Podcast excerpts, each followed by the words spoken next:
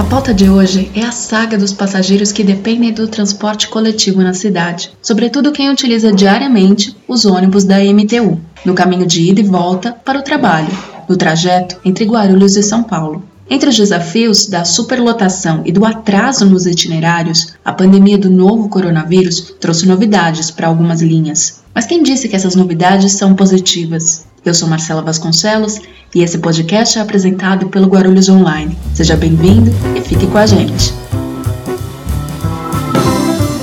Não é de hoje que a cidade de Guarulhos é conhecida como cidade dormitório. A expressão traduz a realidade de muita gente que mora na cidade, mas trabalha ou estuda em São Paulo.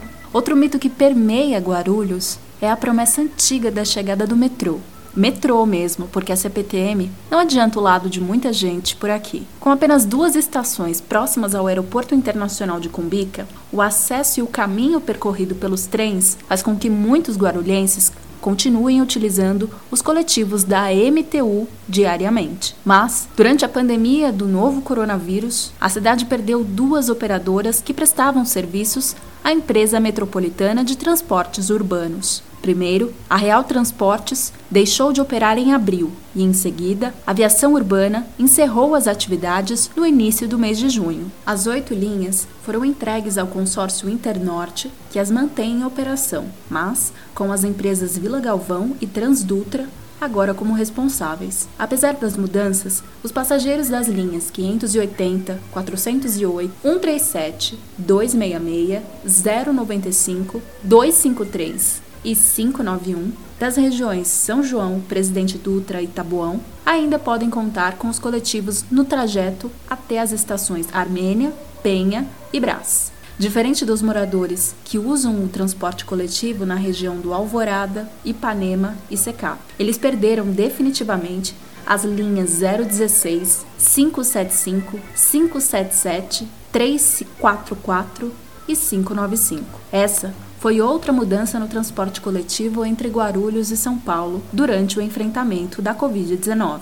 Um abaixo-assinado feito por frequentadores do SECAP colheu 2.500 assinaturas de usuários dos coletivos intermunicipais. Os passageiros se sentem lesados pelas mudanças. Uma das opções é a linha 552. Ela sai do Parque Santos Dumont e vai até o metrô Armênia e passa pelo Parque SECAP e Anel Viário. Mas, como relatam os usuários, o coletivo tem a própria demanda e não pode ser utilizado como alternativa única por moradores do Parque Secap. Outra alternativa apontada é a linha 342, como substituta para a linha 344. Ambas partem de regiões diferentes de Guarulhos e destinos também diferentes, uma para Penha e outra para Armênia. O resultado de tudo isso é uma portaria da Prefeitura da capital paulista, publicada em março deste ano, que deu 60 dias para que a mantenedora do sistema, a MTU, se adequasse à nova realidade. A empresa acatou a decisão de retirar os coletivos de circulação,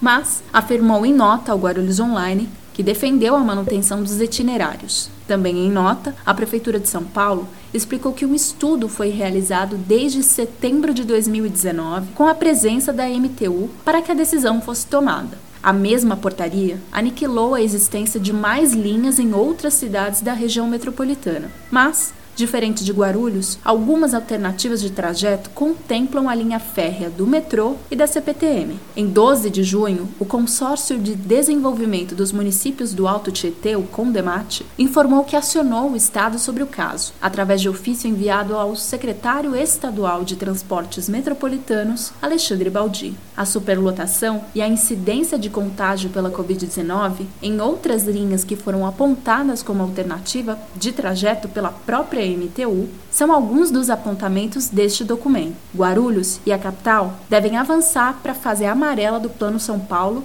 que permite a abertura de mais setores da economia e, consequentemente, vai aumentar a demanda de passageiros que moram em uma cidade e trabalham em outra. Além do abaixo-assinado, e de parlamentares da Câmara de Guarulhos e da Assembleia Legislativa do Estado terem sinalizado cobranças sobre a mudança, o Ministério Público de São Paulo também cobra justificativa para os critérios adotados pela Prefeitura de São Paulo para extinguir a circulação desses coletivos. O Guarulhos Online questionou a MTU se haverá integração do cartão bom, já que os passageiros terão que utilizar mais de um coletivo para fazer o mesmo trajeto que antes faziam com as linhas que deixaram de operar. A operadora não se pronunciou a esse respeito. Enquanto isso, a saga de quem depende do transporte público em Guarulhos continua, ainda sem previsão de melhorias para o sistema de ônibus. Para você que ficou até aqui, lembrando que nós estamos nas redes sociais, você pode nos ouvir pelo guarulhosonline.com.br e compartilhar com seus amigos também. Obrigado pela sua companhia e até a próxima.